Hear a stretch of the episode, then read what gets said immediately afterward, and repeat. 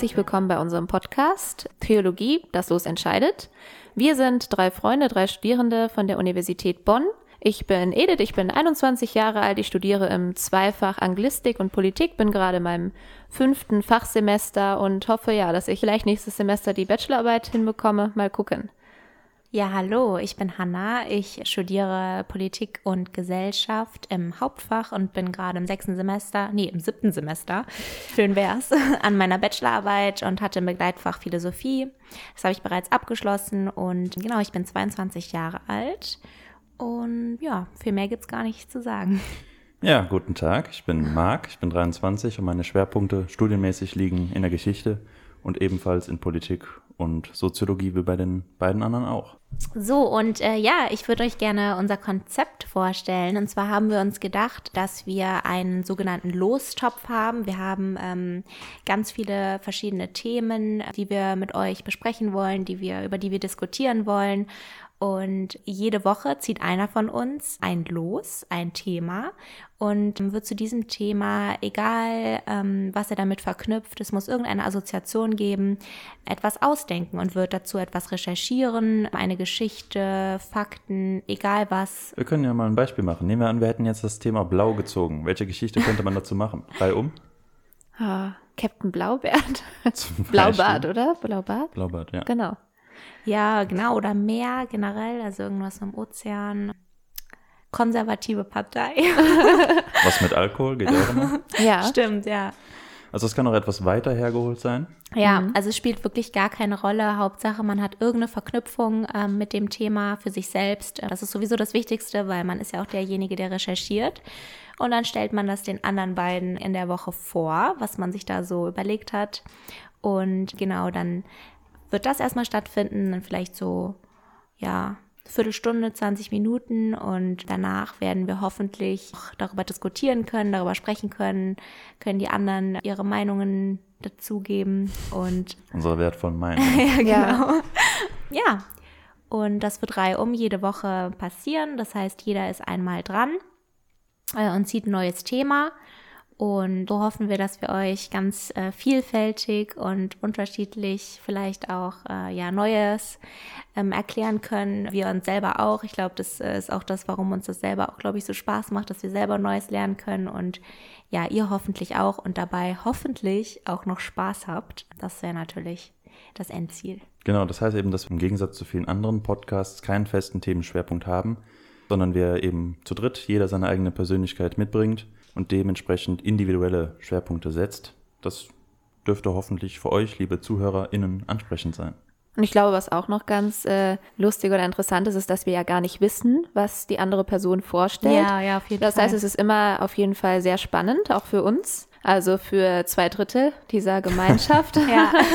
So, und heute sind wir auf jeden Fall sehr gespannt, weil Marc die allererste Folge leiten wird in, ähm, ja, in unserem Podcast. Also ich übergebe, genau. Wer ist es nicht interessant? ich habe mir Mühe gegeben. Also ich glaube, interessant wird es auf jeden Fall sein. Sehr gut. Ich hatte das Schlagwort oben. Und ich glaube, die Geschichte wird ganz gut sein, um zu vermitteln, wie weitgreifend das gewählte Thema sein kann, das man auswählen kann. Krass, oben, ja. Da denke ich direkt an den, den Film. Film. ja. ja, das ja. habe ich auch hab gedacht. Ich gehört, ja. ja. ja. Es geht auch heute um den Film. Nein, war Spaß.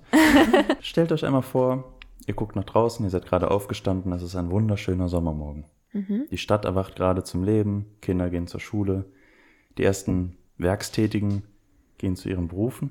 Der Himmel ist sommerlich blau, wie er nicht besser sein könnte, keine Wolke zu sehen.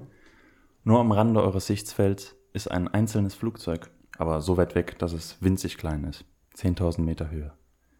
Aber es kommt näher, fliegt über eure Stadt, bis es direkt über euch ist. Dann wird etwas abgeworfen. Es ist gut drei Meter lang, 71 Zentimeter breit und ganze viereinhalb Tonnen schwer. In Hiroshima bricht keine Panik aus, denn das Flugzeug wird nur für ein Wetterflugzeug gehalten. Und innerhalb einer Sekunde ist der Großteil der Stadt quasi zerstört. Als die Atombombe explodiert, werden Temperaturen von 4000 Grad Celsius erreicht. Zum Vergleich, die Außenschicht der Sonne hat ungefähr 6000 Grad und um sich vorstellen zu können, was 4000 Grad bedeutet, wenn man es auf die Zivilisation loslässt, muss man sich vorstellen, dass die Vögel, die währenddessen in der Luft sind, verschwinden von einem auf dem anderen Moment. Sie verbrennen nicht, sie verdampfen von einem Moment auf den anderen. Wie kann man sich das vorstellen für das Sichtfeld? Ist es dann. Du siehst nichts, also es ist so, das wird gleich auch noch eine, äh, Okay. eine Rolle spielen. Ich werde das gleich noch mit Beispielen unterlegen, wie hell das war. Also man sieht nichts. Das ist eine Temperatur, bei der Dachziegel, Glas und auch Stahl im Epizentrum der Katastrophe schmilzt.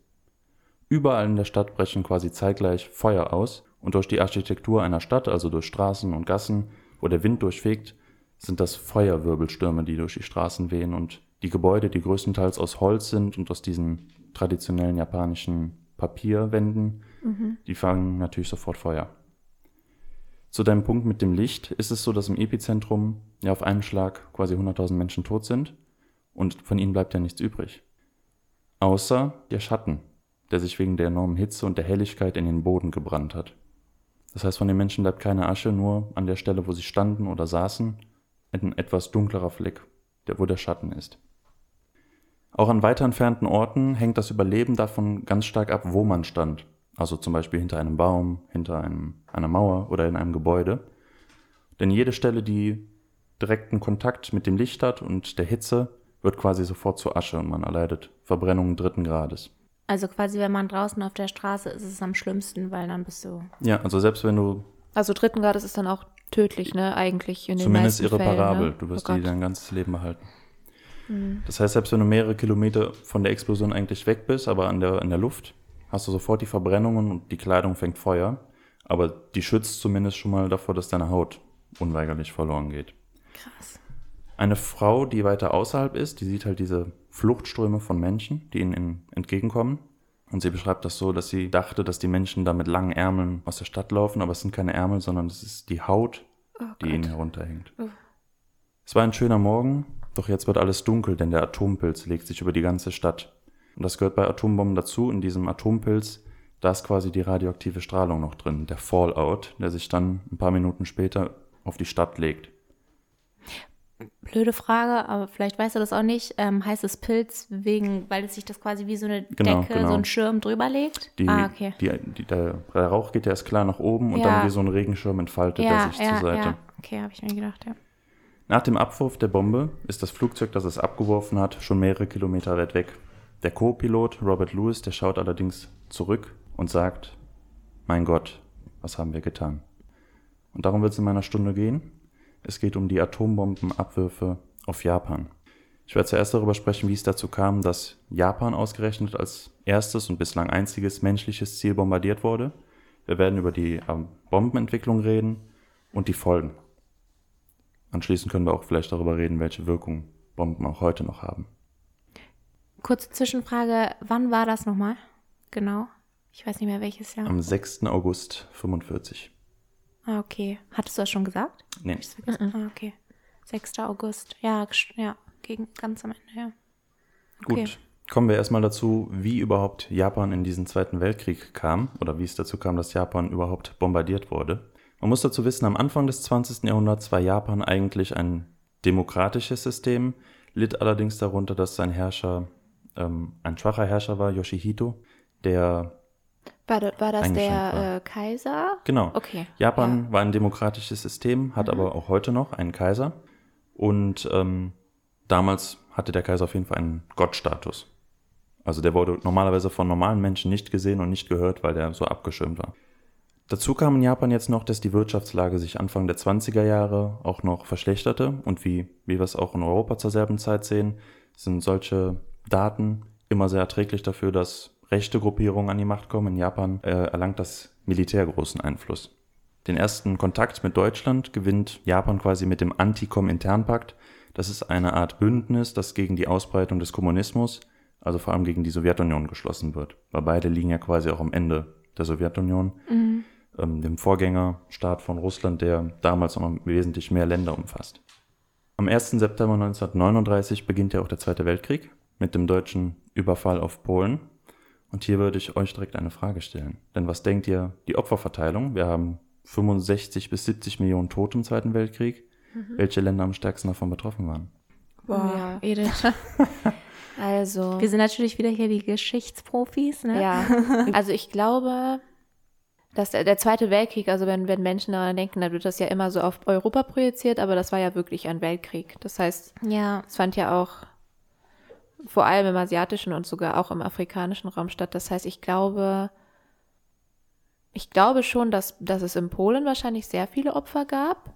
Ich glaube auch, weil dann auch später ähm, einfach die Rote Armee dann auch noch von der anderen Seite kam. Ich denke mal, dass das ein sehr großer, also Punkt, Opferpunkt war und danach auch wegen des Holocaust. Und ja, vielleicht auch mit den Atombomben. Was denkst du? Also, dass das auch nochmal. Ja, schwierig, weil ich finde, sowas kann man aber nicht einschätzen, weil ähm, klar, jetzt irgendwie auch, war es nicht auch so, ähm, dass bei den Angriffen durch Hitler, dass er eigentlich auch voll oft am Anfang Verlust gemacht hat, aber trotzdem immer weitergemacht hat, oder nicht? Ich glaube eher andersrum, weil am Anfang waren die Kriege ja sehr erfolgreich mit den Blitzkriegen. Ja. Und dann später. Ah, dann war es im späteren Verlauf, weil er hatte doch irgendwie, obwohl es eigentlich gar keinen Sinn gemacht hat, trotzdem immer weitergemacht. Das war ganz zum Schluss zum Beispiel Das war dieses, ganz- dieses genau. Sturmdingens. Äh, Wie heißt das nochmal? Ja, ähm, Volkssturm. Genau, der Volkssturm, wo dann auch alte Männer und kleine Ja, Jungs ja, und so in den genau. Krieg mussten. Ja, und ich finde, dadurch, dass es, wie du schon gesagt hast, so vor allem aber auch Deutschland zentriert ist, ähm, und gerade auch sowas wie jetzt durch Atombomben, ich meine, das, da sterben ja viel schneller viel mehr Leute. Also die Reichweite ist Ja. viel krasser. Deswegen war schwierig zu sagen. Also, wenn du so fragst, Aber ich glaube, nee, zum Beispiel die Konzentrationslager waren ja auch viele, also viele davon waren in, in Polen selber. Und ich glaube, obwohl. zählt das, Es geht zählt das alles um dazu? den militärischen Aspekt. Ah, okay. Weil ich wollte Äh, gerade sagen, weil die KZ, also Ja. erleuchte uns. Ja, Japan und Deutschland sind auf 3 und 6 von den Verlustzahlen. Deutschland mit knapp 7,5 bis 8 Millionen. Ja, Die Spitzenreiter sind allerdings sehr interessant. Platz 1, da könnte man so noch drauf kommen, ist die Sowjetunion, die UdSSR, die ja, überfallen wird mit Ja, okay. 24 Millionen. Boah. Aber Platz 2 ist eigentlich. warte ganz kurz, das sind absolute Zahlen, ne? Nee, also ja, es sind absolute Zahlen, aber ungefähr, weil das Problem ist, viele sind ja auch verschollen. Das heißt, man kann Das ja ist nicht so eine einfach. Dunkelziffer noch. Die okay. Dunkelziffer kann höher sein. Das ist halt eine Schätzung. Weil zum Beispiel in Büchern vor 20 Jahren hätte man beim Zweiten Weltkrieg nur von 55 Millionen Toten gesprochen. Es Ja. wird immer weiter nach oben korrigiert. Ja, nee, es hat mich nur interessiert wegen, weil es, sind ja auch unterschiedliche Bevölkerungszahlen, was dann Genau, die relative, Genau. Dann ja, wiegt das beim einen oder anderen natürlich schwerer als. ja, Ne? ja, genau. Ja. Platz zwei ist nämlich eigentlich überraschend, weil man darüber auch gar nicht in der Schule spricht. Es ist China. Und zwar wird China nämlich schon zwei Jahre vor Beginn des Zweiten Weltkriegs überfallen von Japan, die dabei sind, ein eigenes Imperium schaffen zu wollen. 20 Millionen Chinesen sterben. Ja. Generell sind jetzt die beiden Systeme von Deutschland und Japan schwierig zu vergleichen. Allerdings streben beide eine Hegemonialposition an. Und sie haben quasi Ich weiß nicht, vielleicht erklärst du noch kurz, äh, ich, vielleicht weiß nicht jeder, was Hegem Hegemonialstellung ist. Also beide streben quasi in ihren Gebieten, Deutschland in Europa und Japan im Ostasien, eine, ja, die Spitzenposition in der Genau. Führung an. Also Ja. sie wollen auf jeden Fall So wie eine Imperialmacht. Ja, genau, imperial, Genau. das trifft ganz gut. Ja. Japan hat quasi den Slogan Asien den Asiaten. Und was sie damit sagen, sie wollen die asiatischen Kolonien von ihren europäischen oder amerikanischen Kolonialherren befreien. Passender wäre allerdings ein Asien den Japanern, weil im Krieg werden jetzt die Japaner dazu übergehen, einfach die Gebiete zu kontrollieren. Und sie werden auch sehr grausam mit den Verfahren. Auch die Japaner sehen sich quasi als höherwertiger an als andere Asiaten. Und so kommt es dazu, dass die Japaner ein großes Kolonialreich errichten, das aus Korea, äh, Ostchina, Kambodscha, Laos, Vietnam, den Philippinen, Indonesien, Malaysia und vielen Inseln besteht. Also es ist ein riesiges Gebiet, das sie beherrschen. Das geht allerdings hier im deutschen Fokus, weil wir natürlich selber betroffen waren mit dem Zweiten Weltkrieg, oft unter. Und wie kommen die Japaner jetzt eigentlich wirklich in den Zweiten Weltkrieg? Das geht mit dem Angriff von Pearl Harbor. Ja, Pearl Harbor war ein Marinestützpunkt auf Hawaii, oder ist es auch heute noch, ja. der dann in einem Überraschungsangriff von den Japanern überfallen wurde und das über 3000 Amerikanern das Leben kostete. So kam der Riese USA in den Krieg. Der brauchte zwar eine Weile, um auf Kriegswirtschaft umzuschalten, erlangte dann aber 43 nach dem Sieg bei den Midway-Inseln allerdings faktisch die Oberhoheit, aber es ging ja darum, Japan zu besiegen. Ja, nee, mir fällt da nur gerade ein. Ich meine, ich habe dann nämlich sogar mal ähm, äh, in der Hausarbeit das so ein bisschen gehabt mit Pearl Harbor. Ich meine, da war sogar die Rede von quasi jetzt äh, müssen wir in den Krieg eintreten. Also so dieses, jetzt sind wir gezwungen, wir wollten uns eigentlich raushalten, aber jetzt betrifft es uns auch selbst, also aus Sicht der USA. Mhm. Also die USA waren eigentlich schon seit dem Ausrufen der Monroe-Doktrin, Monroe war ein Präsident gewesen, so, dass sie sich immer nur auf den amerikanischen Doppelkontinent fokussieren wollten. Und auch im Ersten Weltkrieg hat es ewig lang gedauert, bis sie sich dazu durchgerungen hatten, in den Krieg einzutreten. Ja. Und erst durch den Zweiten Weltkrieg war es jetzt so, dass die USA eine aktive außeramerikanische Außenpolitik übernahm. Ja. Die Taktik der Amerikaner sah nun folgendermaßen aus. Die Entfernung im Pazifik zwischen USA und Japan ist ja gewaltig, dass man sich Japan quasi nähert, indem man die ganzen Pazifikinseln auf dem Weg dahin erobert. Das heißt von ähm, Australien und Papua-Neuguinea Richtung Norden nach Japan. Was die Amerikaner da allerdings feststellen mussten, ist, dass die Japaner äußerst verbissen jede kleine Insel verteidigten. Also auf manchen Inselkämpfen gab es abstruse Verlustzahlen, wo quasi auf einen toten GI, also amerikanischen Soldaten, 15 Japaner kamen. Und sie kapitulierten auch so gut wie gar nicht. Das heißt, es ist eine sehr erschreckende Erfahrung, die viele Amerikaner da machten. Zum Beispiel bei der Insel Iwo Jima im Pazifik war es so, dass diese Insel, die nur ein Achtel der Größe von Bonn hat, 20.000 Japaner gestorben sind und ebenso viele äh, Amerikaner verletzt wurden und 6.000 starben. Für so eine winzige, nahezu bedeutungslose Insel. Bei Okinawa, das ist heute noch eine Insel von Japan, die liegt allerdings gut 1500 Kilometer vom Festland weg, gab es ein ähnliches Szenario. Dort waren 100.000 japanische Soldaten stationiert und nur 7000 von denen wurden dann gefangen genommen. Der Rest hat wirklich bis zum Tode gekämpft. Und es gibt auch Aufnahmen davon, wie ähm, die Amerikaner filmen, wie sich die japanische Zivilbevölkerung auf dieser Insel von den Klippen ins Meer stürzt. Weil die Propaganda ihnen eingeredet hat, dass die, Japan dass die Amerikaner Teufel sind und man denen sich nicht ergeben sollte. Das heißt, die Amerikaner treffen nun auf einen fanatisch aufgeladenen Feind, der absolut nicht entschlossen ist, zu kapitulieren. Und das wird in der Endphase auch noch verstärkt, weil es auch noch den, der Mythos der Kamikaze-Piloten erzeugt wird. Habt ihr da schon mal von gehört? Nee. Das findet ihr eigentlich in jedem amerikanischen Kriegsfilm in diese Richtung. Echt? Ja. Ja, ich habe es nur von dir gehört einmal. Aber erzähl du mal am besten, ne? Genau, Kamikaze-Piloten, Vorgeschichte. Im Mittelalter haben die Mongolen zweimal versucht, Japan zu erobern, haben eine Flotte errichtet und zweimal ist diese Flotte von Stürmen quasi zerstört worden. Kamikaze haben die Japaner das genannt, das heißt übersetzt göttlicher Wind. Und diesen Mythos wollten Japaner jetzt wieder bezeugen. Das heißt, man hat junge japanische Piloten in Flugzeuge gesteckt, die vorher mit Sprengstoff geladen und um Schiffe stürzen lassen. Krass. Also waren so quasi- Selbstmord. Genau, das waren quasi Selbstmord-Attentäter, wenn man so will. Es gibt ganz tolle, im Sinne von historisch hochwertigen Quellen, zum Beispiel Tagebucheinträgen, wo man quasi sieht, dass die jungen Männer sich gar nicht mal so freiwillig für diese Mission gemeldet haben. Ja, weil das wollte ich gerade sagen. Haben die sich freiwillig geopfert dafür oder? Jein. Also das Ding ist, der Ehrbegriff in Japan zu der Zeit war halt wesentlich höher und auch stärker mit der Familie verbunden. Das heißt, wenn der Offizier reinkam und sagte, ja, wir brauchen jetzt 20 Männer, die diese Mission ausführen, konnte man sich theoretisch verweigern, allerdings ähm, War der Verlierst- Druck wahrscheinlich verlierst du dein so Gesicht. stark, oder? Das Sozi Ja. Der soziale Druck. Danach. gesamte Familie ist ja dann entehrt. Und aber in diesen Tagebucheinträgen, die dann wirklich sehr eindringlich sind, dann sieht man wirklich sehr deutlich, wie wenig begeistert die Männer eigentlich sind, sehenden Auges sich in den Tod zu stürzen. Aber sie machen es dann halt auch. Ne?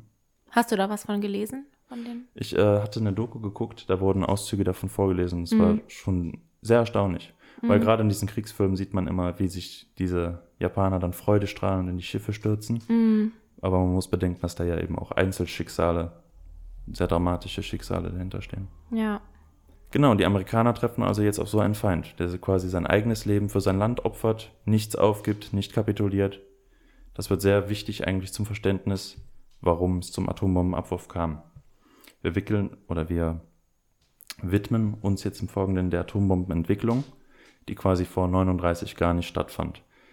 Während, aber auch schon vor des Krieges, ähm, des Zweiten Weltkrieges, kamen viele Wissenschaftler aus Europa, die in die USA flüchteten, vor den Regimen. Einer von ihnen war zum Beispiel Albert Einstein, der in die USA floh, dem US-Präsidenten Franklin D. Roosevelt nahelegte, so eine Bombe zu bauen, eine Atombombe, und zwar bevor es Deutschland täte. Damals wurde das noch abgelehnt, aber nach Kriegsbeginn begann schon die theoretische Forschung und nach Paul Haber wurde schließlich auch die Freigabe zur Bombenentwicklung erteilt. In 13 Städten wurden daraufhin Forschungszentren eingerichtet, Das Hauptquartier war im, New Yorker District Manhattan. Deshalb heißt dieses Atombombenprojekt auch das Manhattan Project. Dort arbeiteten dann die Top-Ingenieure, Physiker, Wissenschaftler ihrer Zeit. Und als Testgelände wurde dann die Wüste New Mexicos ausgewählt, weil da wohnt halt keiner und man kann. naja, Tiere. Ja, das gut, ist immer so, aber ja. Ähm, da, so richtig dem Klischee entsprechend. da kommt halt keiner Ey, lass vorbei. mal nach New Mexico. ja, okay. Und in Los Alamos wurde dann ähm, dort die Zentrale festgelegt unter der Leitung von Robert Oppenheimer. Die USA planten quasi direkt zwei verschiedene Bombentypen zu bauen, eine mit einem Urankern und eine mit Plutonium.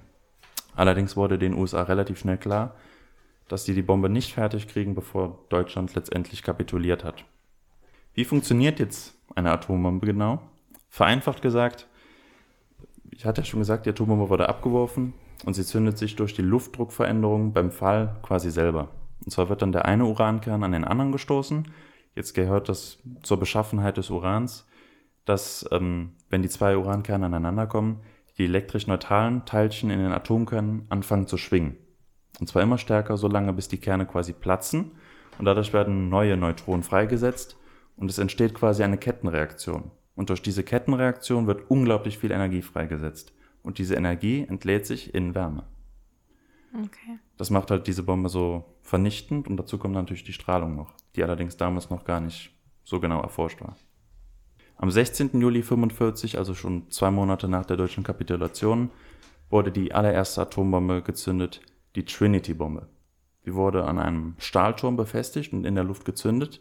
Und wie schon vorher bei der ersten Bombe skizziert, also bei der zweiten jetzt, in die über Hiroshima abgeworfen wurde, verdampfte der Stahlturm einfach auf der Stelle wegen der Temperaturen. Meint ihr, der Name von Trinity von Matrix hat was damit zu tun? Kennt ihr die? Trinity heißt, ach egal, Einwurf von Matrix, die, ähm, die Freundin oder die zweite Hauptrolle. Äh, sie heißt Trinity. Und ich, das ist ja schon ein ungewöhnlicher Name, deswegen frage ich mich gerade, ob das irgendwie. Trinity heißt ja auch Dreifaltigkeit, ne? Deshalb ist es, glaube ich, wegen dieser enormen Zerstörungsgewalt, die alles Ja, okay. äh, vorherrschende übertraf. Ja. Mhm. Genau, jetzt hat man also die Atombombe. Die Frage ist, setzt man sie ein? Ein Abgeordneter aus Georgia fragt den neuen US-Präsidenten Harry S. Truman, der Franklin D. Roosevelt ist kurz vorher im Amt verstorben, fragt also Truman, ob man jetzt nicht einfach Japan zerbomben kann. Man muss an der Stelle sagen, eigentlich haben die USA das schon getan, allerdings mit herkömmlichen Bomben und Brandbomben sind die ganzen Städte in Schutt und Asche gelegt worden. Truman sagt jetzt aber zu den Atombomben, nur weil sie Bestien sind, müssen wir uns nicht in der gleichen Art und Weise verhalten. Für mich gesprochen denke ich nicht, dass die Notwendigkeit der Vernichtung ganzer Bevölkerung besteht, nur wegen der Sturheit ihrer nationalen Führer. Er war also am Anfang ein Zweifler der Bombe, allerdings keine zwei Wochen nach dem ersten Test autorisierte Truman dann die Bombe und sie sollte bei nächstmöglicher Gelegenheit auch eingesetzt werden, das heißt, wenn das Wetter stimmt. Muss immer klare Sichtverhältnisse haben. War, war er denn auch so danach, nach den zwei Wochen, wirklich überzeugt oder war das dann eher der Druck, dass er das jetzt tun müsste? Also am Ende stand er hinter der Entscheidung. Ich glaube, gut, ist jetzt anmaßend zu wissen, wie irgendwie die US-amerikanische Regierung funktioniert, aber wenn man sich mal anguckt, wie äh, groß der Einfluss auch von der Administration und generell von allen ist, Ja. ähm, also Ich kann mir vorstellen, weiß dass das da viele jetzt- Druck gemacht haben. ja, oder? also ich weiß es jetzt nur bei Obama und bei Trump, da war es auf jeden Fall krass, deswegen kann schon sein, dass selbst wenn er am Anfang meinte, so, nee, aber dann alle sagen, also gut, weiß man nicht, aber wie gesagt, der ist ja nicht der Alleinentscheider. Warum fiel die Wahl jetzt auf Hiroshima? Hiroshima war zu dem Zeitpunkt eine der wenigen größeren japanischen Städte, die bislang noch nicht bombardiert worden sind. Das heißt, man hatte quasi auf dem Reißbrett eine, also die war intakt praktisch. ja, man hatte quasi Oh ein. Vorher-Nachher-Bild, was die Schäden anrichteten. Es war ein Industrieziel, ein Militärsammelpunkt und Kommunikationszentrum, was das auch noch sehr attraktiv machte. Es gab zwar eine pro forma eine letzte Warnung an die Japaner, dass man einen Waffe neuen Typs einsetzen würde. Das haben die Japaner aber verstreichen lassen. Und deshalb ging um kurz Und we weißt du, wie, wie, wie früher diese Warnung einging? Also, äh, ein, zwei Tage vorher. okay. Aha. Startete dann um halb drei Ortszeit auf einer kleinen Pazifikinsel Paul Tibbets, der Pilot, ein erfahrener Bomber schon aus Europa, der sein Flugzeug nach seiner Mutter benannt hatte, Enola Gay. Um kurz nach acht erreichte man dann Hiroshima. Zwei weitere Flugzeuge begleiteten den Flieger, eins mit Wissenschaftlern, eins mit Fotografen. Die Bombe wurde dann aus 9.500 Metern ausgeklingt und zündete sich um 580 Metern Höhe, weil das die Höhe ist, wo man quasi die höchste Zerstörungsgewalt hat, weil wenn sie es am Boden zündet, ähm, schlägt der Boden quasi die Energie nach oben zurück und das ist ja nicht das, was man erreichen will. Die Bombe hieß übrigens Little Boy. Little Boy. Hä, wie zynisch. Ja, ich glaube, vielleicht haben die das auch versucht, so alles so ein bisschen zu verharmlosen, glaub, in Anführungsstrichen. Um, um ich glaube, das muss man im Kontext der zweiten Bombe sehen, okay. die später abgeworfen ist. Die sieht nämlich etwas voluminöser aus. Und, und heißt, heißt die Big Boy oder was? Fat, Fat Man. Oh Gott. Hä, aber ganz ehrlich, was ist in den Köpfen los? ja, ich zerstöre mal die ganze Stadt und nenne die Atombombe Little Boy. Hä? Ja, okay. Ja, Little Boy war auf jeden Fall, zumindest würden es die Amerikaner sehen, hocheffektiv weil 100.000 Menschen waren quasi auf einen Schlag tot und in den folgenden Tagen starben immer noch Zehntausende nach und 90 Prozent der Stadt waren quasi zerstört. Zerstört, 70.000 Häuser, vollkommen unbewohnbar. Und jetzt kommt halt noch die Strahlung dazu, die noch, werden wir gleich noch zukommen, was die Strahlung auslöst, nochmal ähm, die Menschen traf. Die Regierung in Tokio bekam am Tag selber eigentlich nicht viel davon mit, weil quasi alle Kommunikationswege von Hiroshima aus zerstört waren. Das heißt, am Morgen wurde die Stadt bombardiert und erst am Abend bekam man so halbwegs zuverlässige Meldungen, was überhaupt passiert war. Als US-Präsident Truman von den Einschlagen hörte, war er gerade in einem Gespräch mit einem Offizier und ja, konkludierte dann, This is the greatest thing in history. Das nächste Ziel, was auserkoren wurde, weil Japan nicht kapitulierte, war eigentlich die Stadt Kokura. Die hatte allerdings Glück, weil das Wetter nicht mitspielte und dann wurde kurzfristig ein neues Ziel erkoren, Nagasaki. Auch hier war das Wetter nicht ganz optimal, deshalb verfehlte man das eigentliche Ziel um ein paar Kilometer und die Bombe landete in einem Nebental der Stadt, was gut war, weil die zweite Bombe war mit Plutonium bestückt und die war deutlich stärker als Little Boy. Und ähm, der Fat Man war stärker genau, als der Little Man. Boy. Und es gab auch einen ordentlichen Wumms. Die Tallage hat das ein bisschen eingedämmt, aber auch hier waren 60.000 bis 80.000 Menschen sofort weg. Das heißt, gab es so wie so einen Krater, meinst du? Oder was meinst du mit Wumms? Einfach, dass die Explosionsgewalt so hoch ah, okay. war. Man kann sehr viel Pech haben im Leben. Ich glaube, das seht ihr nicht, aber wir schütteln die ganze Zeit nur den Kopf. So. Ja, stimmt. Ja. Generell ist das irgendwie ja unbegreiflich, aber gut.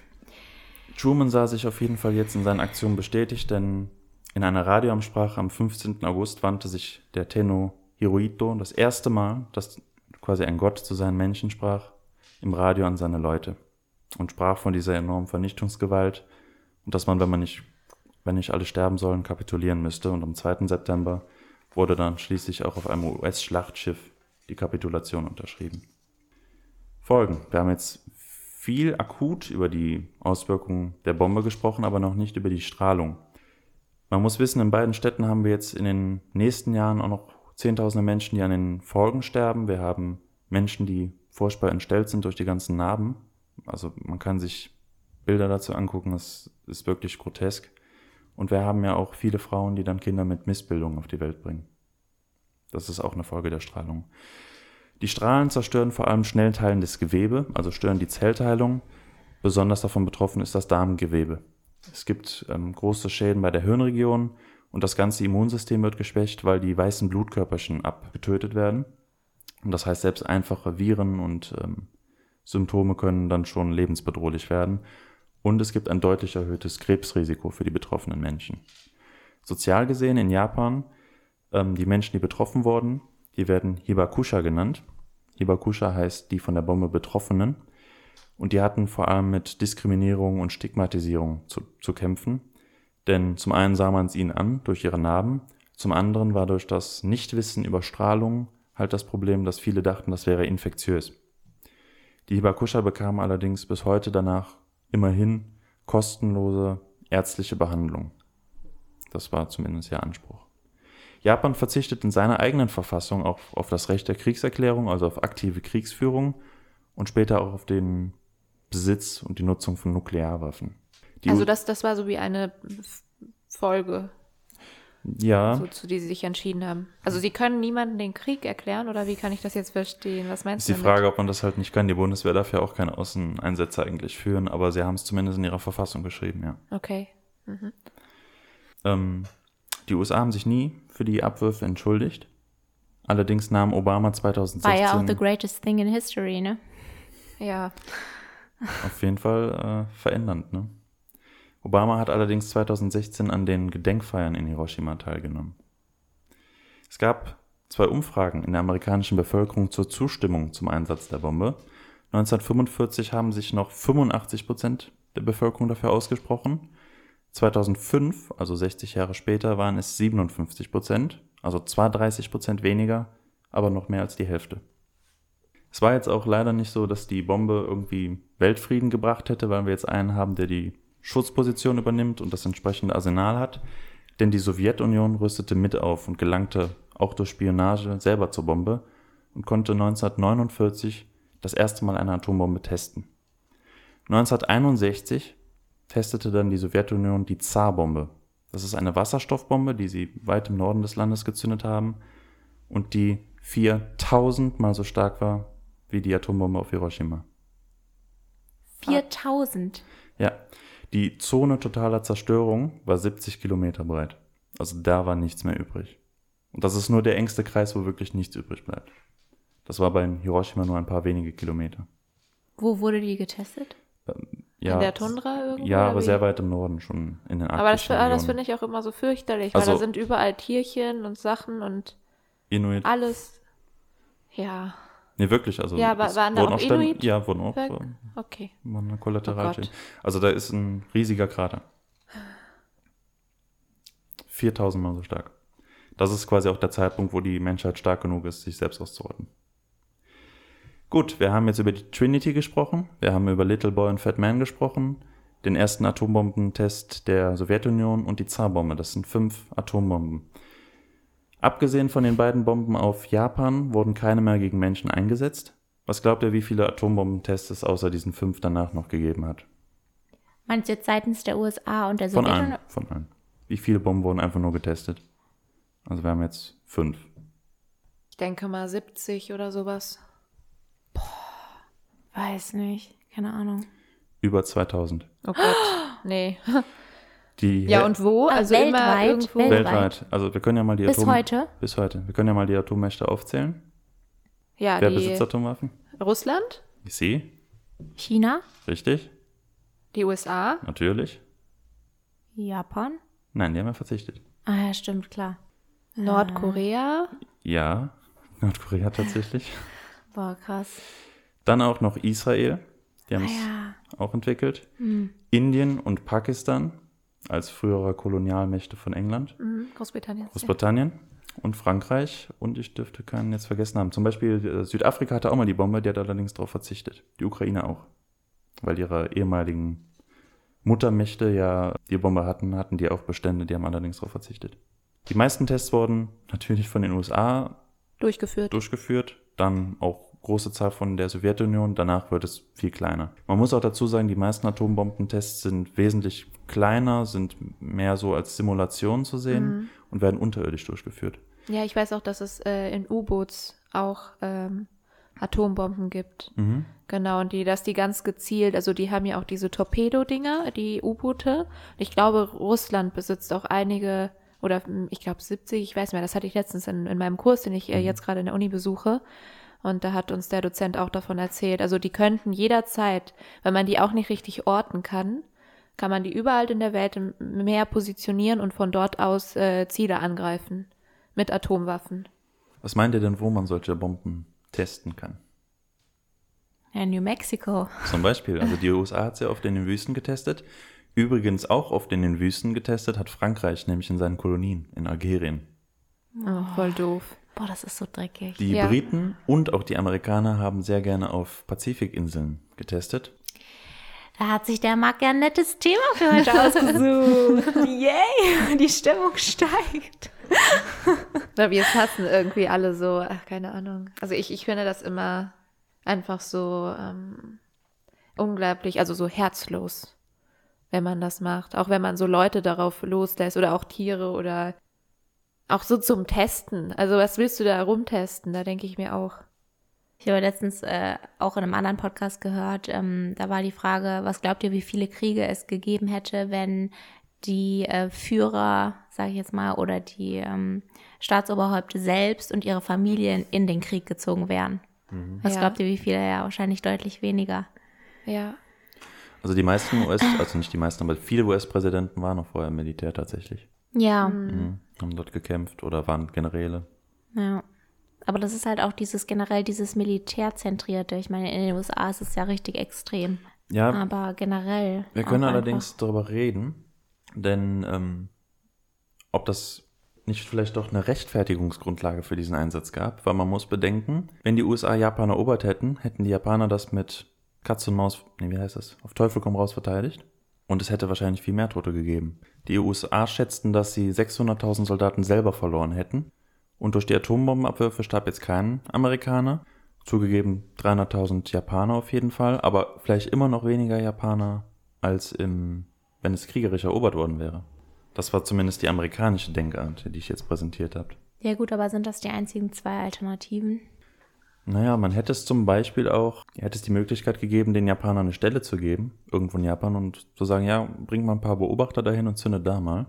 Dann könnt ihr mal sehen, was wir so haben. Die Frage ja, diese ist nur, Demonstration. Die Frage ist, ob das geklappt hätte, weil nach, Hiro nach Hiroshima selber hat Japan ja auch nicht kapituliert. Erst nach mhm. der zweiten. Das ist schon verrückt. Also das ist. Äh Man hätte auch warten können, bis die Sowjetunion Japan auch den Krieg erklärt, dann wäre der Druck auf Japan auch noch gestiegen. Es ist halt die Frage, das Schlimme ja am Atombombeneinsatz ist, es hat halt an sich keinen militärischen Aspekt, sondern es geht ja gegen die Zivilbevölkerung. Ja, das, das ist halt auch der Punkt. Ja. Das sind alles Personen, die jetzt nicht irgendwie im Militär verwickelt sind direkt, sondern so ihr alltägliches Leben. Genau. Mhm. Ja, Kinder. Die einfach so Tiere. jeden Tag zur Schule gegangen sind, was auch immer, zur Arbeit oder so. Aber was ja auch, was du ja auch erzählt hast von der japanischen Bevölkerung oder so, dass sie zu dem Zeitpunkt auch so indoktriniert waren, dass das, glaube ich, auch ein Problem gewesen, also hätte sein können, dass das dass sie so mit der Mentalität auch so treu dem Regime waren. Aber ich, ich weiß nicht, ob, also da kann man, also es ist sehr schwer zu sagen, dass es dann gerechtfertigt ist, mhm. eine Entscheidung zu treffen oder so auf den Knopf zu drücken, von weit weg, ne? Und zu sagen, ja, also. Ich meine, das ist gerade, glaube ich, ein, ja, ein hinkender Vergleich, aber das erinnert mich sehr an generell an eigentlich jede politische Debatte. Jetzt nehmen wir zum Beispiel Umweltschutz. Du musst nur, also in Anführungszeichen, du musst nur einen Knopf drücken, du bist aber selber nicht da. Ja. Das heißt, du kriegst den Schaden ja selber nicht mit. Ja, mhm. du sitzt bequem da, weiß ich nicht, Trubin war bequem, bequem in seiner Konferenz, ja. Der kriegt das mitgeteilt, aber es hat ihn nicht selbst getroffen. Ich Und ich glaube, so ist es. Ein Zitat von Truman noch übrig. Okay. Ähm, ich verstehe deinen Punkt. Truman sagte nämlich dazu, ich denke, wenn die UdSSR, also die Sowjetunion, in den Krieg eintritt, werden die Japaner einknicken. Mein Ziel ist es, so viele amerikanische Leben wie möglich zu retten, aber ich fühle mit den Frauen und Kindern in Japan. Hm. Ist natürlich ein bisschen ad absurdum, absurdum geführt, ne? Ja. ich weiß gar nicht, was ich dazu sagen soll. Ja. Es ist also, ich finde halt Atomkraft an sich, also Bomben sind schlimm, ja. Aber das, also Atomkraft an sich und die Strahlung, also vor allem die Strahlung, das ist ja etwas, was nicht von einem Tag auf dem anderen verschwindet. Und eine Bombe, die hinterlässt natürlich auch fürchterliche Schäden. Aber es ist ja zum, zum Beispiel auch so, dass man dann oft dieses Gebiet gar nicht mehr betreten kann aufgrund der Strahlung, dass man das dann auch an die Nachkommen weiterreicht, dass man äh, Angst davor hat, eine Familie zu gründen. Also das sind die Folgen sind so viel länger und deshalb finde ich das auch so dumm, wenn also wenn Staaten testen und sie meinen, ja, das ist nur in der Tundra, das ist nur im äh, weiß nicht was Gebiet, weil das bleibt ja auch so lange da, die Strahlung. Es gibt in den internationalen Beziehungen auch eine ganz große Scharte von oder Sparte von Leuten, die Atomwaffen friedlich sehen. Zum Beispiel die Realisten, die glauben ja, dass wir in einem Sicherheitsdilemma leben. Das heißt, jeder Staat ist eigentlich für sein Überleben alleine verantwortlich. Es gibt keine übergreifende Organisation, die das irgendwie regelt. Und wir müssen selber gucken, dass wir sicher sind. Und tatsächlich gibt der empirische Befund recht, weil Staaten mit Atomwaffen, die werden eigentlich nicht angegriffen. Und sie wurden auch nie wieder eingesetzt, weil man die Wirkung einmal an Menschen gesehen hat. Ist jetzt die Frage, ob es so, so sinnvoll ist, jedem Staat einfach Atomwaffen zu geben, weil dann führt man keine Kriege. Theoretisch müsste man ähm, ja, weitere Regeln ja, haben. Ja, und vor allem, ich meine, ist das dann nicht einfach nur eine andere Form des Kalten Krieges? Du hättest jedes, du hättest immer potenziell die Möglichkeit, äh, ein ganzes Gebiet angreifen zu zerstör zerstören. Ja, Ja. genau. Und also, Aber nur die Möglichkeit. Zum Beispiel im Kalten Krieg ist er ja nicht ausgebrochen. ja, ja, genau. Genau aus dem Grund. Weil zu viel Angst herrschte, weil man sich der Macht des anderen nicht genau bewusst war, weil die Konsequenzen zu hoch gewesen wären. Und deswegen hat man das nicht riskiert. Aber, ähm, ja, Es gibt ja einige Länder, zum Beispiel Israel oder Nordkorea und der Iran hat ja auch lange geforscht. Für die ist das natürlich die ultimative Überlebensstrategie, weil die in einer Welt leben, wo rundherum nur potenzielle Feinde sind. Das heißt, wir sitzen jetzt ja auch in Deutschland, wir sind westlich integriert und wir haben Schutzmächte wie die USA. Aber es gibt ja auch Länder, die alleine stehen und für die, so zumindest die Realisten, wäre das die einzige Überlebenschance. Zumindest die einzige, die Sicherheit wirklich gewährleisten kann. Ja. Allerdings ist da dann auch immer so diese, also zum Kosten von dem Gebiet und von den Lebewesen, die in diesem Gebiet wohnen, äh, wo man das dann auch testet, weil man möchte ja auch immer die Macht zeigen. Das, Es geht ja auch darum, nicht nur zu sagen, ja, wir haben eine Atombombe oder so, sondern hier guckt mal, was die für einen Schaden anrichten kann, legt euch nicht mit uns an. Naja, Ne? und außerdem, also man muss auch mal dazu sagen, ähm, ich meine, beim Realismus gibt es genauso gut das Hilfe zu Selbsthilfesystem. Und es ist zwar auf der einen Seite gut, wenn du irgendwie ähm, ja, Macht dadurch generierst, dass ähm, die anderen Angst vor dir haben, weil sie wissen, du hast Atomwaffen, du hast ähm, was auch immer. Aber auf der anderen Seite, ähm, wenn wir mal von, von der militärischen Ebene oder von dieser Ebene absehen, ich meine, das erschwert auch Kooperation und Ja. ähm, vielleicht auf wirtschaftlicher Ebene, auf sozialer Ebene. Man ist da nicht so attraktiv als, keine Ahnung, Ja, Koalitionspartner also oder ich so, meine, ne? nur weil du, also das ist ja das, ja, das ist ja das Problem. Auf der einen Seite, du kriegst nicht alles, ne? Auf der einen Seite mh, haben die Staaten Angst vor dir, aber genau diese Angst erschwert auch Vertrauen oder beziehungsweise verhindert Vertrauen und dadurch, ja, hast du sehr schwierige ähm, ähm, internationale Beziehungen, beziehungsweise oder auch keine. Ja. Ich glaube, es gibt ja auch immer wieder Atomwaffenabrüstungsverträge, zum Beispiel einen zwischen Russland und ähm, den USA heute. Allerdings hat Donald Trump, will den jetzt auslaufen lassen und nicht verlängern. Viele Länder sind einfach nicht bereit, auf Atomwaffen zu verzichten, weil stell dir vor, du bist ein Problembezirk, aber du hast eine Waffe bei dir. Dann normalerweise ist es so, in Streitigkeiten sind Waffen kontraproduktiv, weil sie das Konfliktpotenzial erhöhen, weil man es einsetzen kann. Aber wenn du diese Waffe hast, denkst du doch, du könntest sie am besten für dich einsetzen, weil du würdest sie nur in der Notsituation einsetzen und es ist zu deinem Schutz. Das Problem ist allerdings, wenn jeder so denkt, Ja. dann haben wir ein internationales Konzert von Atommächten, wo es zwar jetzt nicht mehr gezündet worden ist, das hat selbst den Idiotentest mit Trump gewissermaßen bestanden, aber wenn es mal kracht, dann, äh, Dann kracht's richtig. dann aber Ja. global. Ja, und vor allem muss man doch auch da wieder gucken, was ergeben sich dann auch für Konsequenzen für einen selbst. Dann hast du vielleicht das und das zerstört. Jetzt mal, das klingt natürlich jetzt ein bisschen so flapsig, aber um das mal darzustellen. Aber was ergeben sich dann Konsequenzen auch für dich in der Beziehung zu den anderen Staaten?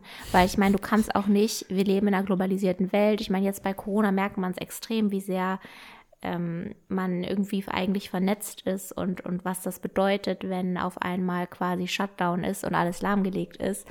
Und gerade so Staaten, die vielleicht vor allem auf äh, Import angewiesen sind, weil sie eben vieles ähm, eben nicht selber haben oder nicht selber anbauen, also weiß ich nicht. Ich denke mir immer so, Man ist dann sehr abgeschottet. Also ich glaube, das ist zum Beispiel auch so mit dem, äh, mit Nordkorea, dass das ja auch immer, also es gibt ja diese Parade, Militär, wie heißt das? Ja, Militärparade. Genau, Militärparaden und ähm, dass man da auch, äh, so dass die anderen Staaten äh, viel Zweifel und viel Angst äh, mit einbeziehen, wenn sie an Nordkorea denken und auch an den Herrscher, weil man eigentlich einfach nicht weiß, was er als nächstes tun könnte. Also ich finde, dass wenn Staaten Atomwaffen besitzen, zum einen ja, es könnte vielleicht zum Frieden führen, wenn alle eine Atomwaffe hätten. Zum anderen lebt man wirklich die ganze Zeit in ständiger Angst, weil du brauchst einfach nur einen äh, blöden Herrscher oder Herrscherin äh, ganz oben, die dann sagt, ja, äh, Ja, ist gibt, mir egal, hier. es gibt bei der Theorie gewisse Prämissen, zum Beispiel, dass die Führer rational sind. Ist die Frage, okay, wie gewährleistet man Ja. das? Und es darf nicht in die Hand von ähm, terroristischen Vereinigungen führen, aber Das ist halt so, so unwahrscheinlich. Das ist so Das eine ja utopische, garantieren. äh, genau, Vorstellung. die vor allem bei den Herrschern, die wir jetzt auch in den letzten Jahren hatten oder so, auf, auf globaler Ebene, wo man auch sehr stark zweifelt, wie sie ja ihre Politik werden, führen, ja. genau. Ja. Übrigens noch als Ergänzung, bitte ähm, kreuzigt uns nicht, wenn wir nicht immer auf politisch korrekte Sprache achten. Ja. Das ist im Redefluss äh, nicht ganz so einfach. Und Aber ich wir weiß, wir sind Politik, bemüht. wir sind Politikstudierende. Und ähm, bei uns, also uns wurde das auch sehr stark eingeflößt. Ich glaube, das variiert auch sehr, je nachdem, was man studiert. Ich kenne auch ähm, Leute, die müssen da ähm, gar nicht drauf achten. Bei uns ist es natürlich schon ein bisschen ja eingepflanzt. Äh, und ähm, falls es aber ja, falls wir das mal nicht tun, dann bitte seht es uns nach. Das ist auf keinen Fall absichtlich und generell die ganze Debatte ist ja auch nochmal ein Thema für sich. Da können wir vielleicht irgendwann auch mal drüber diskutieren. Mhm. Genau, auf jeden Fall das nur als Ergänzung. Aber wir sind auf jeden Fall stets bemüht, alle Hörer und Hörerinnen höflich zu erwähnen und zu nennen. Genau, genau. Habt ihr noch was? Ja, ich muss sagen, ich bin ein bisschen ähm, ja geflasht jetzt auch so. Von, ja, man ist so, so ein bisschen Thema. ernüchtert. Ne? Also ja. man, es ist spannend, aber es ist auch sehr traurig und man weiß, es ist passiert, man kann dann nichts mehr ändern. Ja, vor allem bei mir kommt dann auch, also wir hatten ja bereits gesagt, dass wir alle drei Politik studieren und bei mir kommt dann wieder diese ja, Frustration, die ich irgendwie schon das ganze Politikstudium so ein bisschen habe. Dieses ähm, im Endeffekt ähm, ist alles nur eine Machtfrage und irgendwie ein Machtspiel ähm, jegliches äh, staatliches Handeln. Und das ist für mich immer so einerseits irgendwie zu einfach, auf der anderen Seite in der Realität oft was, was sich als ähm, vermeintlich richtig erweist oder auch als, als ähm, wie sagt man das, also als zutreffend. Und ich, äh, ja, ich äh, verfalle dann manchmal in so eine, ja. in so eine Frustrationsliturgie oder wie auch immer man es nennen will. Und ja, finde ich schwierig. Also da äh, könnte ich auch, ja, mich drüber aufregen, aber mhm. ja, naja, so ist das. Ich glaube, dass das auch ein sehr komplexes Thema ist heute. Also was du, also mhm. also deine Folge und dass man da sehr viel diskutieren kann und immer auch hin und her überlegt, hätte man was anderes tun können und so weiter. Was wäre passiert, wenn das nicht, ja, wenn das überhaupt nicht zustande gekommen wäre und sowas alles. Also ich glaube, es gibt so viele, ja, Diskussionspunkte hier. Ja, und auch generell so die Frage, ne? Also mir bleibt dieses Zitat immer weiter im Kopf hängen. So, I feel for the women and children, was hat er gesagt? Mhm. Wo ich mir so denke, also geht's noch? Also das ja. ist ja. Sag's also, dann einfach lieber nicht, oder? Also sag's dann doch einfach lieber gar nicht. Also ich weiß nicht, ich, ich finde schon allein. Sehr wenig, ne? Also ich, ich habe da gar keine Worte für wirklich, weil das ist so abgrundtief abstoßend. Also. Ja. Und ich muss auch ganz ehrlich sagen, ich würde niemals in dieser Position sein wollen. Also um mhm. Gottes Willen, ich will niemals äh, US-amerikanische Präsidentin äh, sein wollen, aber ich ja, ich, ich glaube, das ist das, tatsächlich gar nicht so eine leichte Entscheidung, weil wenn du Präsidentin bist, ist es halt so, du kannst dann auf die Bombe verzichten, allerdings musst du dann verantworten, dass du quasi für das Volk, dass du verantwortlich bist. Dass du dann vielleicht noch mehr Soldaten hättest, hast. genau. Du ja die Option. Dein eigenes ja, Volk. generell als Staatsoberhaupt. Sehr un ich glaube, man kann es kaum richtig machen immer. Ich meine, nee. äh, man sieht das ja auch jetzt wieder. Man muss äh, die am wenigsten falsche Entscheidung treffen. Ja. Ne? ja. Und ja. ich glaube auch, dass du als Staatsoberhaupt auch immer meistens dazu, ja, man kann nicht sagen verpflichtet, aber man ist irgendwie inaktiv im Töten involviert. Das ist halt leider vor allem so bei diesen ganz großen Staatsmächten habe ich so das Gefühl, so vor allem die USA und China und so weiter, die Entscheidungen, die du triffst, beenden auch sehr oft Menschenleben. Obwohl du eigentlich denkst, ja, Präsidenten, das ist eigentlich so ein, so ein sehr anstrengender Job, der aber, glaube ich, trotzdem eine sehr, also so inaktive, aktive Rolle trotzdem noch spielt. Du, du bist ja auch derjenige, der dann den, den letztendlichen Befehl gibt. Ja. Ja, und zum Beispiel auch bei, ich komme jetzt gerade auf Obama, mhm. ähm, von dem ich eigentlich recht viel halte. Also ich finde, ja, ist immer schwierig irgendwie, sich da zu äußern. Wir leben ja auch nicht in den USA, aber so das, was ich mitbekommen habe, auch durch meine Gastschwester, ähm, die in den USA lebt und ähm, durch sein, sein, sein Buch und generell, aber er war einer der, also er war an sehr, sehr vielen Kriegen beteiligt, ne? Und ja. sowas weiß man nicht wirklich. Also ich finde, so im öffentlichen Leben und ähm, ich will das jetzt gar nicht werten, also mhm, das soll jetzt gar mhm. nicht kommen, gut oder schlecht, sondern das ist einfach etwas, das ist ein Fakt und das war so und das ist nochmal so, wow, krass, ähm, das wusste ich nicht und äh, ja, sehr. Ich glaube, man kann dem halt nicht entgehen. Und deshalb ist es auch so, dass ich so eine Stelle als äußerst für mich persönlich unattraktiv finde, weil ich mich damit, also du bist dazu gezwungen, die Entscheidung zu treffen, ja. finde ich. Gut, dass wir nicht Genau, gut, dass wir da nicht Staatsoberhäupter von irgendwelchen Nein. Staaten sind, die gerade darüber entscheiden. Ja, Ja, Aber vermutlich würden wir keine Bomben werfen. ja, wahrscheinlich nicht. natürlich Aber wer nicht. wir weiß, sind wer gut weiß. Menschen. Wir sind gut Menschen. wir doch nicht. Ja. Ja. Nee, aber war ein spannendes Thema auf jeden Fall. Ich muss sagen, beim Thema oben war ich zuerst ein bisschen skeptisch. Ich war so, Was dachtest du was denn? kommt jetzt? Ich habe ohne Spaß, ich habe direkt an den Film gedacht. Ja, weil da dachte ich so, Marc, mach das Und dann, Fashion, und ne? dann habe ich aber gedacht, genau, nee, nee, das war meine Assoziation. Dann dachte ich so, okay, wenn es meine Assoziation ist, ist es auf jeden Fall nicht Max. Genau. er wird auf jeden Fall was anderes machen. Aber ich war dann die ganze Zeit so oben, oben. Wer denkt sich so ein Thema aus? Was? Ja, ich habe am Anfang wirklich sehr viel gedacht, so, dass er vielleicht was mit Flugzeugen macht, so etwas wie das erste Flugzeug Ja, oder so ja. wie der Luftverkehr. Das habe ich halt so gedacht mit oben und dann eher so Ja. was Historisches natürlich, also so. Ja. Aber äh, Ja, ihr müsst wissen, ähm, das lässt sich ja auch dem Studiengang nachschließen, aber Ja. Marc ist definitiv von uns der, der Historiker und das wandelnde Lexikon so ein bisschen, wenn es um sowas Genau. geht. also wenn Ähm. wir mal nicht weiter wissen, dann fragen wir dich einfach mal. Ja, genau. Ja. Ja.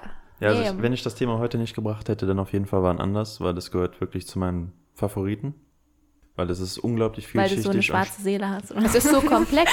Es ist, ich glaube ja. wegen der Komplexität, weil Ja, Ja. das stimmt. es geht halt um Krieg und vernichtende Waffen. Ich finde japanische Geschichte unglaublich interessant, auch weil Ja. die hier in Europa natürlich gar nicht im Fokus ist. Ja, Aber es hat natürlich auch bis heute so eine gewisse Durchschlagskraft, weil die Atomfrage, die schlummert natürlich so ein bisschen immer. Ja. Aber gerade jetzt mit ähm, Rising China und so, die vielleicht der künftige Hegemon werden und wo das Verhältnis auch wieder an kalte Kriegszeiten erinnert, wird es natürlich interessant sein, wie zukünftige Konflikte geregelt werden. Ob Ja. man Maßnahmen findet, die halt nicht kriegerisch sind. Naja, oder ob es da eben ein gewisses Kräftemessen gibt. Mhm. das ist die Frage. Ich würde sagen, das war ein gutes Schlusswort, oder? Ja, finde ich Ja. Ja, Ja, also ah, da müssen wir noch was ganz Wichtiges machen, nämlich ähm, genau. Zettelchen ziehen. Das Los entscheidet ja. Ja, genau. Das ist ja unser. Das heißt, Toller Marc muss Slogan. einmal ganz äh, feste die Augen zu machen und einmal Ich mache es einfach so, ich ziehe so lange, bis ich ein passendes Los habe. Haha. Können wir ja rausschneiden. Nee. genau, also wir haben ja verschiedene Themen aufgeschrieben. Jeder hatte so ein bisschen äh, ein paar Themen in den Topf geworfen und Marc wird jetzt genau seinen Zettel ziehen für In drei. in drei Folgen. Ne? Also er ist Genau. der wieder, in, Ja. Wieder bald dran. Mhm. Ja. Ich hoffe, Trommelwirbel. Da, keinen da, da, da, da, da, da. Okay. Und Zettel ist schon mal blau. Ist nicht schlecht. Das Thema wird sein Erziehung. Erziehung. Okay. Das war ein Thema von? Das war tatsächlich ein Zettel, den ich reingeworfen habe. Ah, okay. Ja, Deshalb cool. ist es natürlich ein Interessant, herausragendes Thema. Uh, ja. Vor allem auch jetzt in Corona-Zeiten gibt es da bestimmt viele Debatten drüber. Mhm. Wenn die ganzen Kinder zu Hause sind. Ja, wird Qual der Wahl. Ich habe jetzt schon ein Ja. paar Ideen. Okay, cool. ja. Ja, dann sind wir. Ja, dann würde ich Freuen wir sagen, uns. ähm, genau, vielen Dank fürs Zuhören. Müssen wir noch irgendein Schlusswort sagen? Und zum Abschluss wollten wir euch noch sagen, dass ihr uns natürlich auch gerne schreiben könnt. Wir haben eine E-Mail-Adresse eingerichtet und zwar triologie.podcast.gmail.com. Da könnt ihr gerne, wenn ihr Themenwünsche habt, uns schreiben oder irgendwelche Kritik oder Anregungen. Also wir nehmen da wirklich gerne Rücksicht und wie gesagt, wenn euch irgendwas auf der Seele brennt, dann lasst es uns wissen. Gerade bei Themenvorschlägen ist es nur wichtig, dass ihr, wenn ihr eine bestimmte Person habt, bei der ihr möchtet, dass sie das Thema vorträgt, dass ihr das in den Betreff schreibt. Also angenommen, ihr möchtet zum Beispiel, dass Mark über Donald Trump ein Thema vorbereitet, dann schreibt einfach in den Betreff Mark, einfach damit sichergestellt werden kann, dass Edith und ich das nicht lesen und dass eben der Überraschungseffekt noch vorhanden ist. Außerdem könnt ihr uns natürlich auch auf Social Media folgen, zum Beispiel auf Instagram. Da heißen wir genauso wie in unserer E-Mail-Adresse triologie.podcast. Da haben wir ein Profil für euch erstellt und da werden wir euch immer updaten, wenn eine neue Folge kommt und euch generell alle Infos liefern. Also da könnt ihr uns sehr, sehr gerne folgen und genau, da bleibt ihr immer up to date und könnt keine Folge mehr verpassen. Ja, auf jeden Fall, genau. Vielen Dank fürs Zuhören. Ich bedanke Ähm, mich herzlich. Ja, genau. Auch danke für Marc für die coole Story. Ich hoffe, es hat keinen Zuhörer, keine Zuhörerin jetzt maßgeblich aufs Dauerhafte verschreckt. Ja, ansonsten so, es kommen noch andere Themen, Genau. Leute. Kommen vielleicht auch positivere bleibt Themen. dran, glaubt an uns. genau, ja, und ansonsten bis nächste Woche. Äh, dann stellt Hannah etwas vor. Genau. Genau. Wir freuen uns. Was ist dein Motto war Verbrechen? Wir werden also nächste Woche von Hannah ein Thema oder etwas zum Thema Genau, Verbrechen zum hören. Losverbrechen. Geht's hören. direkt so rosa, ro rosa-rote weiter? Ja, wie diese okay. Na komm, die, die Welt ist auch nicht immer bunt. Nee. Muss- Ja, da und wer weiß, lasst, doch, lasst euch überraschen. Vielleicht ist es ja auch gar nicht so negativ nächste Woche. Mal Ja, sehen. okay. Gut, dann, Dann freuen wir uns. Bis dann. Tschüss. Ciao.